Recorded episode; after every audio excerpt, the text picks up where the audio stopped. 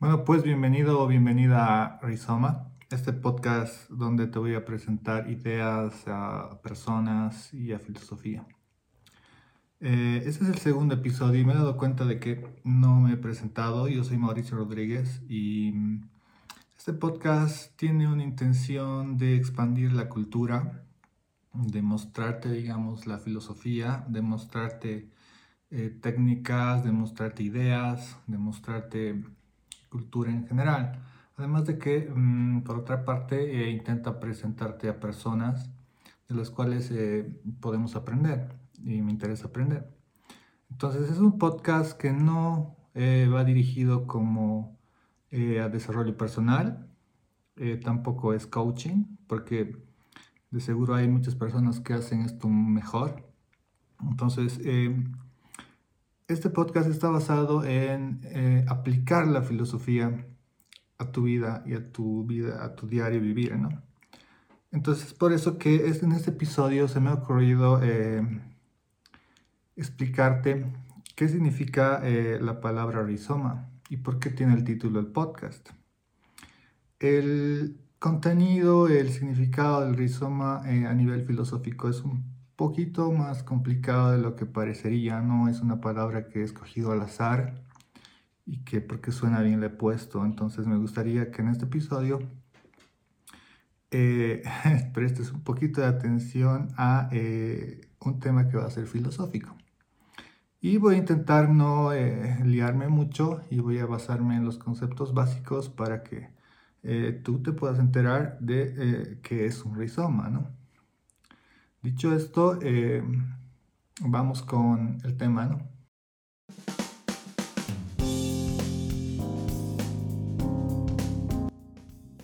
Soy Mauricio Rodríguez Barros y esto es Rizoma, el podcast donde te presento ideas, eh, técnicas y a personas, además de la filosofía.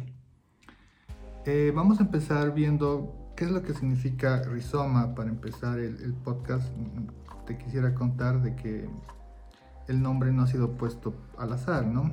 Sino que tiene una contundencia de que esta filosofía tiene que llevarse a la práctica y básicamente eso es lo que va a ser el podcast. El, concepto de rizoma se va a llevar a, la práctica en el transcurso de este podcast. Entonces, veamos eh, qué significa rizoma eh, según la Real Academia Española.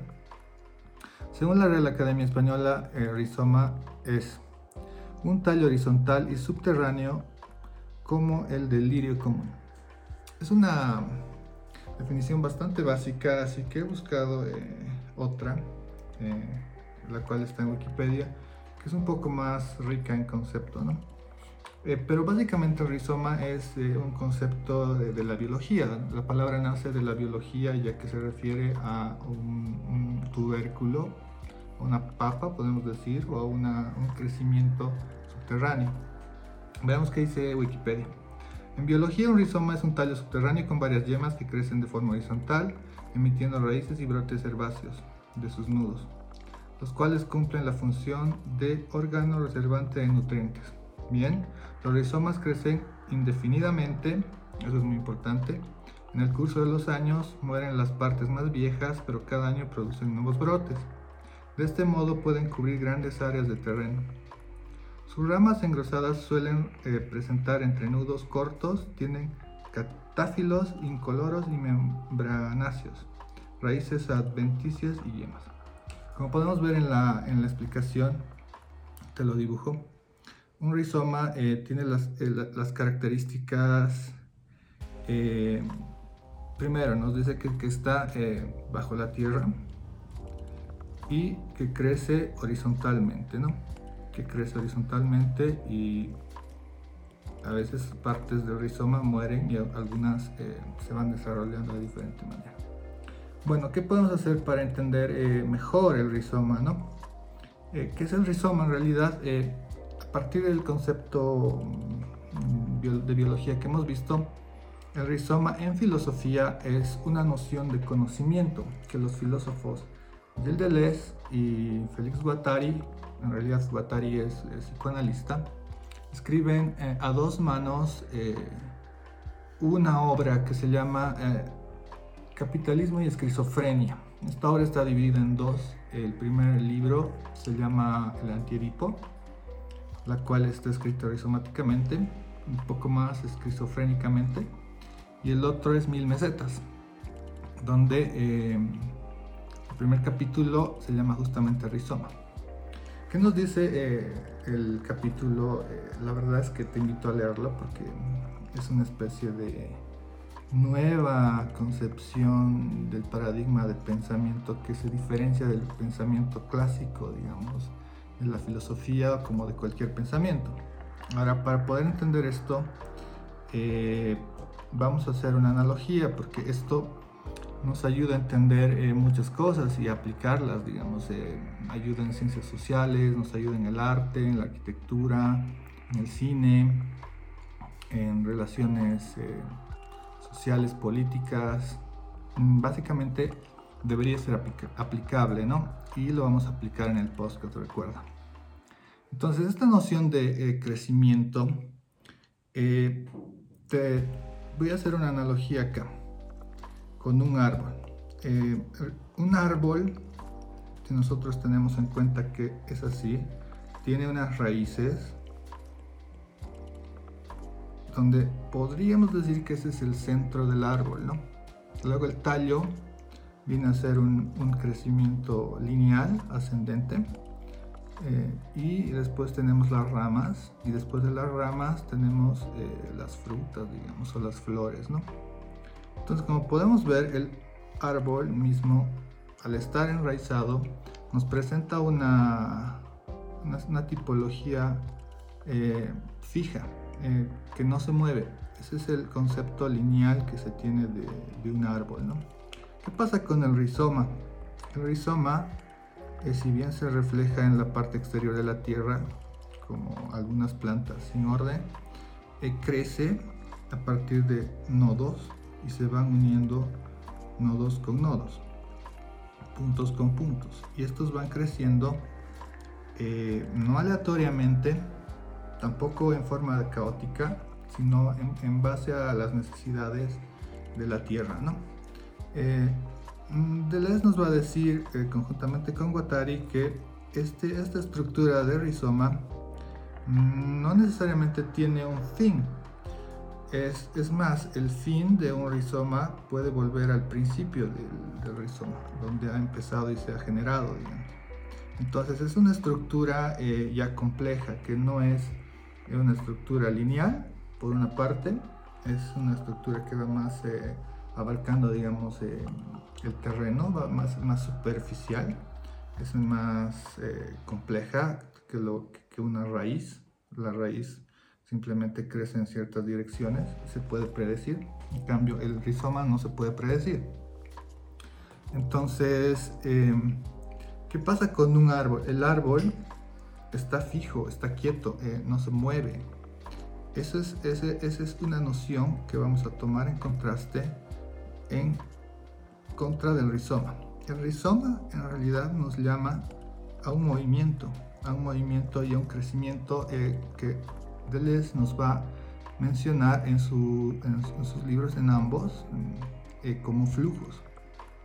Los flujos viene a ser lo que cómo fluimos, ¿no? Cómo fluyen en este caso los puntos, cómo van creciendo y se van ordenando. Sin embargo, el árbol solamente crece en una, posición que se puede predecir. Eh, sin embargo, un rizoma, eh, por ejemplo, se puede cortar un pedazo de ese rizoma y ponerlo en otro, o plantarlo en otro lado y este va a seguir creciendo.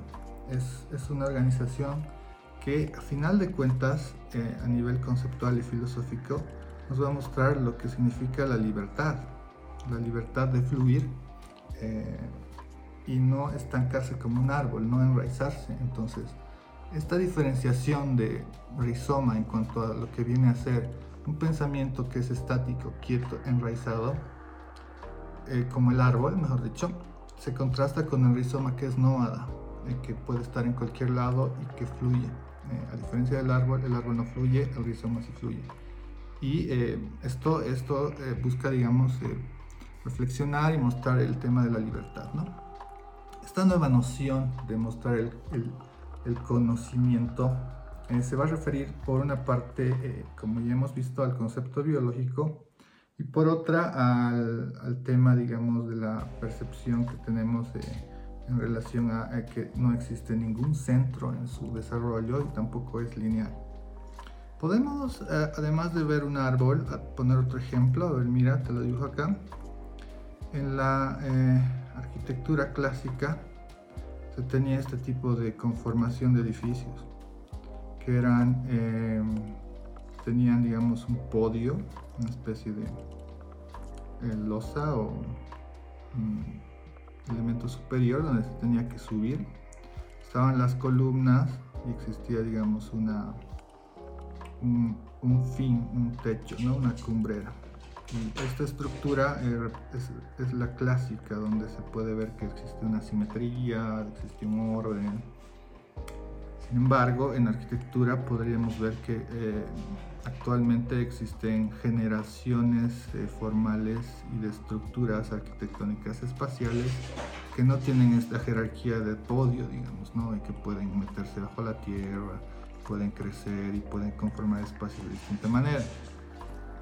Ahora, eh, mm, los filósofos, el filósofo Gilles Deleuze y mm, el psiquiatra Guattari pertenecen a, em, a, la, época de la posmodernidad.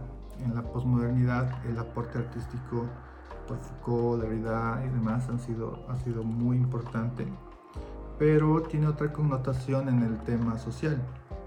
Sin embargo, como este podcast está interesado en el arte, en la estética y en la creatividad y creación, no sirve más enfocarnos por ese lado.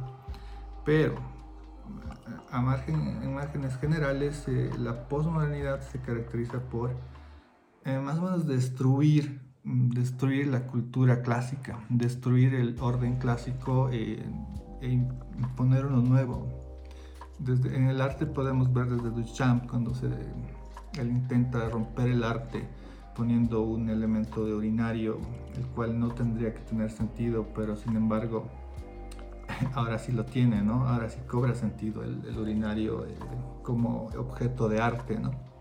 Entonces, el caso de estos filósofos es muy parecido al de, al de Duchamp en el arte. Ellos plantean una especie de demolición de las concepciones que nosotros tenemos clásicas de lo que viene a ser el conocimiento eh, y lo representan como este árbol, ¿no? que es algo estático, está enraizado y no se mueve.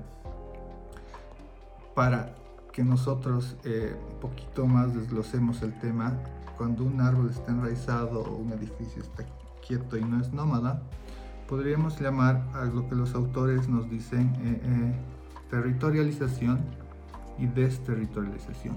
Son, son un, es un concepto, son dos conceptos. Eh, la territorialización es, eh, más o menos podríamos hacer la analogía aquí eh, físicamente para que se entienda con el árbol ¿no? que está territorializado. Y la desterritorialización viene a ser el movimiento que surge en el rizoma al crecer de manera fluida y, libre, digamos, ¿no? no tiene una estructura formal. Entonces, es, este concepto de territorialización y desterritorialización es un poquito más complejo porque nos puede estar hablando de, personas, por ejemplo, ¿no? Hay un ejemplo eh, del beso, por ejemplo, cuando una persona se encuentra con otra, cada una está territorializada. Y si una le da un beso a otro, está, está generando un proceso de desterritorialización y se está uniendo a, la otra. Entonces, de no haberse desterritorializado, no habría podido eh, lograr el beso. Entonces, es un concepto bastante amplio, pero por ahora nos, eh, nos sirve, digamos, entenderlo como que la territorialización es eh, algo quieto, fijo, enraizado, bastante claro, y la desterritorialización viene a ser la ruptura de esto, y, tener un esquema, digamos, de multiplicidad. Lo que viene a conformar el rizoma es multiplicidad, ¿no? Entonces, estos autores eh, nos van a plantear seis principios, de los cuales digamos, son característicos, el, rizoma se caracteriza. El principio número 1 y 2 eh, se llama el principio de conexión y heterogeneidad.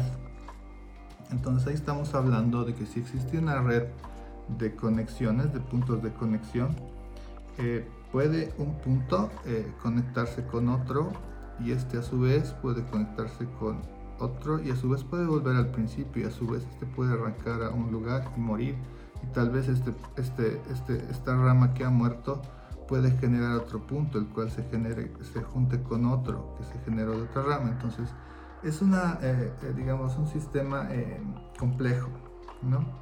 El segundo, el tercer punto es el principio de multiplicidad. Em, acá es donde resaltan los autores de que no existe una unidad, no existe un centro, tampoco existe una, una linealidad en el tema de rizomas, ¿no? Sino más bien existe una multiplicidad. ¿Y cómo entendemos la multiplicidad? Eh, como que no tiene sujeto ni objeto. Imaginemos, por ejemplo, una lluvia. Mm, podemos ver que pareciera que tenemos gotas eh, que son iguales, pero no son iguales. Tenemos una multiplicidad de gotas cayendo, chocando con el suelo, pero cada gota en sí tiene una identidad propia. Cada gota en sí es diferente a la otra. Entonces, en la multiplicidad existe, digamos, una diferenciación de, relaciones, ¿no? Cada relación de gota con gota es, distinta, ¿no? Eh, más o menos para poco ampliar el concepto. El punto 4 es el principio de ruptura del significante. Y esto eh, nos puede decir que, digamos, en la cultura clásica, o eh, digamos, con el ejemplo del árbol, no se lo puede romper y el árbol, si se lo saca, las raíces quedan de pronto puede crecer un árbol, tal vez. Pero en el caso del rizoma, eh, el hecho de destruir un rizoma puede generar más conexiones, puede generar otras conexiones que estén, digamos, necesitadas de, las condiciones en las cuales está creciendo el rizoma. Entonces, podríamos decir que em, la, linealidad se rompe, la del árbol, y se genera una especie de malla, ¿no? Eso ahorita vamos a ver. Y el punto número 5 y 6 es el principio de em, calco. ellos lo, definen como calca, ¿no? Es como calcar. Y eh, el otro es eh, la antigenealogía. Entonces ahí existe el, tema de calcar en, psiquiatría, por ejemplo, cuando ven se veía un paciente hace, hace muchos años eh, se, hacía coincidir un perfil. Es más, creo que ahora se hace en, algunos casos, ¿no? Entonces, esta persona tiene tales, tales, tales eh, eh, síntomas, coincide con el perfil psiquiátrico, entonces tiene esta enfermedad psiquiátrica, punto, ¿no? Esto es lo que trata de romper el rizoma, el no tener este tipo de, digamos, de referencia al cual se la pueda pegar. Es como una calca. Ellos, plantean en vez de calcar y de, digamos, ver a un paciente con, con ciertas características, las cuales se van a calcar a, un, a una estructura que no se va a mover, que va a definir a una persona, ellos prefieren, en vez de llamar calco, llamarle mapa. ¿Y qué es el mapa? El mapa se construye y se adapta. Entonces, en el caso psiquiátrico, al ver al paciente, debería cada paciente ser diferente, ¿no? El caso que ellos ponen como ejemplificación en su, primer en su primer libro, en el antidipo, es el tema de la esquizofrenia, ¿no? Para ellos el esquizofrénico es más libre que la persona que es considerada sana, porque él no tiene restricciones de ningún tipo, no tiene restricciones sociales, no hay personas que le digan qué hacer o no hacer, él solo fluye, tiene esquizofrenia, entonces no, tiene ninguna restricción. Eh, generalmente es social, pero acá es un poco más compleja, pero ahorita no nos conviene entrar en ese tema, ¿no? Em, ahora, eh, una vez que tenemos estos cinco principios, podemos ver la diferenciación de redes. Mira, la primera red es una red central, donde todo confluye en un punto central, como en este gráfico. Eh, la segunda red es la de distribución, que puede ser una malla. Eh, mm, en arquitectura se ve bastante esto, pero puede ser una enredadera, puede ser otro tipo de relación de conexiones, pero eh, que sí o sí un punto se, se, conecta con otro y este con otro y se cierra el círculo. Sin embargo, una red compleja, la que es característica del rizoma, es como esta. Que si bien tiene un inicio, eh, puede generarse otro tipo de relaciones, otro tipo de conexiones entre puntos y puntos. Se generan conexiones de diferente índole, como en este gráfico. Como puedes ver, eh, no se puede predecir esto, es una especie de, conexiones de puntos en los que no, hay correlación, eh, no, no, se podría saber cómo va a crecer esta red. Es una red espontánea y por lo tanto libre, ¿no? Entonces, esta red la podemos ver actualmente como, a ver, como ejemplo en las redes sociales. Digamos, cuando una persona tiene ciertos amigos, otra persona tiene otro tipo de amigos y ambas tienen amigos en común. Entonces se relacionan por los amigos en común y estos amigos en común tienen otros tipos de redes y estos se van a relacionar con otros, ¿no? Entonces es un poquito más complejo de, de poder ver y analizar el tema de, redes complejas, ¿no? Y las redes sociales son así, son asimétricas, eh, no son predecibles, ¿no? Son otra, otro ejemplo puede ser una red de aviones donde si tenemos, digamos, eh, una red em, distribuida, podría ser, digamos, de que cada país tenga conexión con el otro. Y así no tendríamos que hacer una escala. Por ejemplo, si yo voy a ir a Europa, no tendría que hacer una escala en Miami y de ahí directo en Europa, tendría, o, a España, ¿no? No tendría que hacer, tendría que tener eh, en una red eh, distribuida, yo tendría que tener el viaje directo a España, de directo a Asia, directo a Chile, directo a cualquier lado, ¿no? Pero eso no sucede. Lo que sucede es que nosotros tenemos que hacer ciertas escalas para llegar a los países donde estamos viajando. Entonces estas redes complejas, como ves en este gráfico, eh, pueden reflejar lo que es el rizoma por la complejidad de, digamos, de conexión entre puntos. Eh, creo que este gráfico es bastante claro porque además de, digamos, aclararnos eh, cómo están hechos los viajes eh, de los aviones, nos aclara cómo nosotros como seres humanos hemos ido construyendo esto y cómo es nuestra naturaleza la de construir las cosas de, esta manera compleja.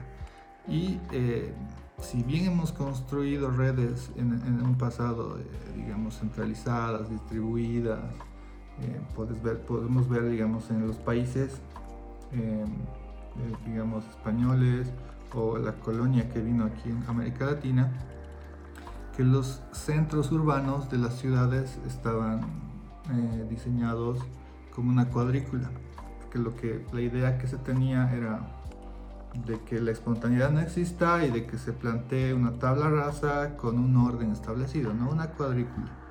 Esta cuadrícula puede venir a ser una red eh, o bien centralizada o mejor distribuida. ¿no? Entonces es una imposición mm, de orden clásico, de orden eh, clásico es la palabra. Entonces la red compleja, acá en la ciudad de La Paz, por ejemplo, podemos ver que existen las dos. Existe el centro urbano, está, está digamos ordenado como una cuadrícula, pero saliendo de eso casi el 80-90% de la ciudad es espontánea, entonces esta espontaneidad es, compleja, es, tiene relaciones eh, que no son predecibles, que no son distributivas, eh, no son centralizadas eh, y ahí podemos ver, digamos, la, la, libertad que tiene el ser humano, que hemos tenido a, a construir la ciudad de esa manera, ¿no? Y por qué no hacerlo digamos, de manera distribuida? ¿Por qué no ha continuado el centro urbano de manera distribuida? Porque no somos así, nos diría Deleuze, ¿no? Em, otro concepto mm, para un poquito ya afianzar al final es el agenciamiento, que es lo que te decía de la territorialización. Ellos le llaman agenciamiento, ¿no?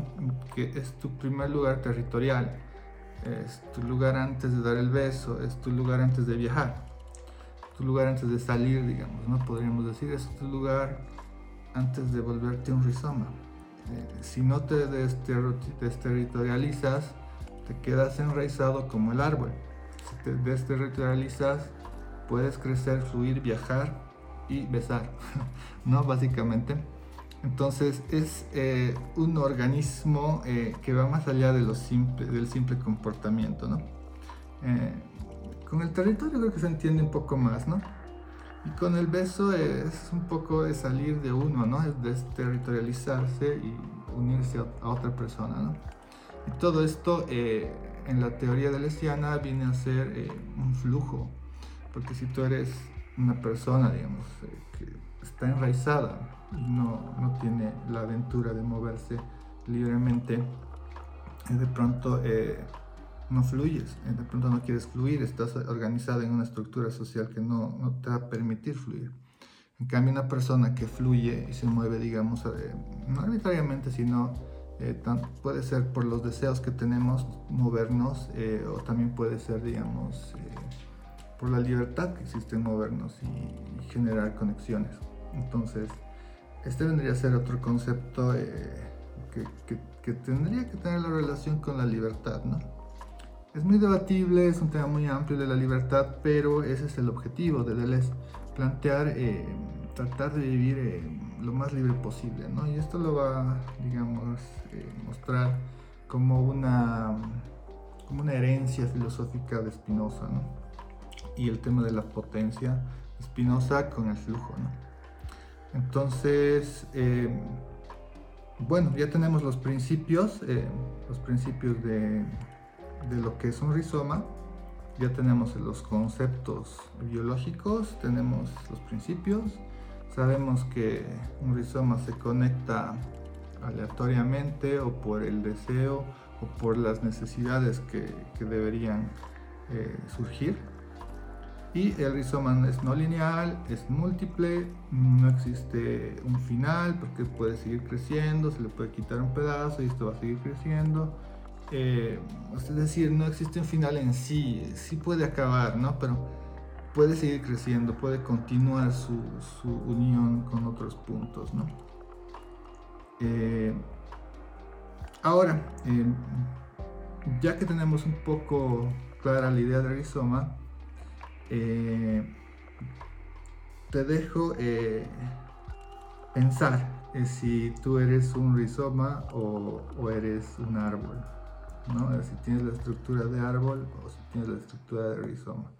Si tú eres una persona que no va a moverse, que es segura, que, es segura y no, no va a arriesgarse, digamos, puede ser árbol. Pero si eres una persona que se arriesga, que, fluye, digamos, por sus pasiones, deseos, eres un rizoma, digamos, ¿no? Entonces, ¿cuál es el... hay una especie de imperativo eh, del Lesiano que nos dice, eh, era, sed, eh, sed rizoma, no raíz. Ese es el imperativo eh, del Lesiano, ¿no? Mm, no estoy tan seguro de que sea un, imperativo moral, como muchos lo dicen, pero sí, el, el, sintagma ya nos dice, ¿no? Eh, hacer rizoma, no raíz. Esto quiere decir que nos está diciendo que fluyamos, nos está diciendo que al fluir hagamos conexiones, que si estamos estáticos nos desterritorialicemos y de pronto volvamos a territorializarnos y que si tenemos raíces profundas, nos movamos, nos movamos, hagamos una desterritorialización como el rizoma, nos movamos por flujos y de pronto volvamos a la raíz. Es posible, pero no quedarnos en raíz. Ese es el punto, ¿no? Entonces, ese en, a grandes rasgos, digamos, esto viene a ser el rizoma.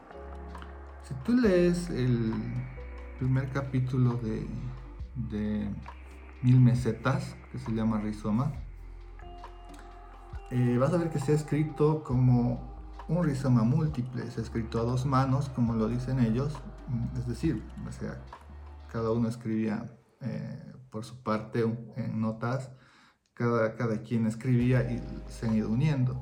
Lo que ha ido pasando es que eh, ellos han fluido, han ido escribiendo sin ninguna coerción, sin ninguna restricción de por medio, ¿no? Incluso hay una crítica al principio de lo que es un libro y debería ser un libro, ¿no? que un libro no debería ser estático, no debería tener capítulos. Entonces nos dice, el rizoma debe fluir. Eh, en el libro no debería tener capítulos. En el caso de mil mesetas, justamente se llaman mesetas, no capítulos. Según ellos, tú puedes leerlo, eh, el capitalismo y esquizofrenia, mil mesetas, puedes leerlo eh, como quieras, desde el principio, desde el final, desde el medio, más o menos como Cortázar nos propone pero eh, sí o sí tienes que leer al final, ¿no? Al final, ¿no? Ese es más o menos eh, algo, lo imperativo del, hecho que nos pone, y un poco contradictorio en mi punto de vista. Entonces, esa es, eh, digamos, la, estructura rizomática que nos plantean. El hecho de tener libertad, de fluir, y yo creo que eso es lo máximo que podemos hacer, ¿no? Entonces, este es un podcast ya más o menos finalizando esto, que se va a basar en un rizoma, que va a ser un rizoma. Es decir, hoy te puedo hablar del rizoma, de la filosofía de Deleuze, y mañana, la próxima semana, tal vez te pueda presentar un tema de psicología, o tal vez la próxima podemos hablar de, moral, o tal vez, eh, no sé, va a depender del rizoma eh, que, estoy armando en, en este podcast, ¿no? y también las entrevistas. Em, quiero que el podcast sea, esté lleno de entrevistas para que nosotros podamos aprender de otras personas, ¿no? Considero importante también, eh, un poco saliendo del tema de lo que es el rizoma, eh, la filosofía socrática. Eh, Sócrates entendía que la filosofía tenía que ser eh, aprendida del ser humano, del hombre, es decir, de la persona con la que se hablaba, ¿no? Entonces él, aprendía de las personas, ¿no? Y me parece que eso se ha olvidado mucho. Está, eh, estamos muy encasillados a veces con que el maestro es el único que puede enseñar y, creo que la filosofía práctica es la que incluso la, hacemos día a día, al preguntarnos cosas que son, que no entendemos el por qué, al plantearnos una pregunta del por qué, por qué la lluvia, por qué esto. Y ya eh, estamos eh, haciendo una filosofía práctica que no es sistemática, no es eh, de carrera de filosofía, pero sí es filosofía en realidad porque estamos razonando y cuestionándonos para poder aprender. Estamos cuestionando la realidad que la verdad es que es tan compleja que, como decía Einstein, es muy abstracta, nuestra, como nosotros la mostramos mediante el lenguaje, mediante, mediante las creaciones que nosotros hacemos de la realidad para entenderla y hacer cosas bastante precarias, nos decía Einstein. ¿no? Entonces, em, siguiendo este panorama, eh, es que va, eh, digamos, eh, moverse este podcast. La próxima semana yo te traigo una sorpresa de, no sé, me parece que voy a hacer algo sobre la moral, no estoy muy seguro. Y así, esto va a crecer, tiene que fluir, tiene que crear conexiones. dónde está? Tiene que crear conexiones. Eh, no debe ser lineal, entonces no, no va, digamos, a existir un tema, un solo tema, sino van a existir múltiples temas, ahí cumplimos la multiplicidad. Eh, eh, no va a tener ningún centro. Entonces, mm, básicamente la multiplicidad va a ser una cierta característica del podcast, ¿no? Va a haber múltiples temas. Y otro interés que es el cual, por el cual también ha nacido esta, este proyecto es el de la libre expresión. Es por eso que en las entrevistas me interesa, digamos, que exista una libre expresión sin coerción, sin ningún tipo de política que diga qué es correcto y qué no. Entonces, eh, obviamente en una discusión racional eh, se, hace, digamos, una discusión con respeto. Y al ser racional, las emociones las ponemos a un lado por un momento, ¿no? Entonces racionalizamos el tema de que vamos a hablar y, y nos expresamos, fluimos. Es lo, más o menos lo que dice Deleuze, ¿no? Siguiendo la filosofía de Deleuze. Y bueno, no te lío más, no te enrollo más. Eh, si te ha gustado este podcast, eh, suscríbete, bájate el, audio si quieres eh, escucharlo de nuevo. Y avísame si quieres que realmente hagamos una, una explicación más completa de lo que es un rizoma. Se puede hacerla, porque lo, que he hecho ahora es, eh, digamos, contarte el por qué el nombre del podcast, que no es una arbitrariedad más, que no es un capricho, que poco podría ser, pero em, te he contado, digamos, qué más o menos es un rizoma y qué, tiene que ver la biología con la filosofía, por ejemplo. Entonces, como puedes ver, la filosofía se, nutre, digamos, de, muchas ramas, que ahora, eh, que antes eran filosofía, ¿no? Entonces, eso, eh, te invito a que me sigas tanto en YouTube como en, los podcasts de Apple Podcasts, Google Podcasts y los demás que estoy subiendo en Spotify. También estoy. Y bueno, eh, te espero la próxima con un nuevo tema. Y déjame en los comentarios si, si quieres realmente que se amplíe este tema, lo podemos hacer. Podemos ampliarlo ya a un nivel un poco más sistemático de poder enunciar, eh, digamos, fragmentos de los libros de Deleuze, fragmentos del rizoma mismo y de, mil mesetas y del antidipo es, eh, tiene un grado de complejidad alto, pero eh, podemos ver, eh, digamos, por, por, fases, ¿no? Digamos, podemos ver solo el rizoma, tal vez en la próxima, si es que se animan, si es que quieren que hagamos esto. Podemos ver, ampliar, ¿no? El, digamos, el espectro de conocimiento de lo que es un rizoma y, y podemos ver también cómo se podría aplicar a distintas disciplinas, ¿no? No sé si, si hace cine, si trabajas en el área social, eh, mm, esta filosofía es práctica y es la idea del podcast, eh, mostrar la filosofía como práctica.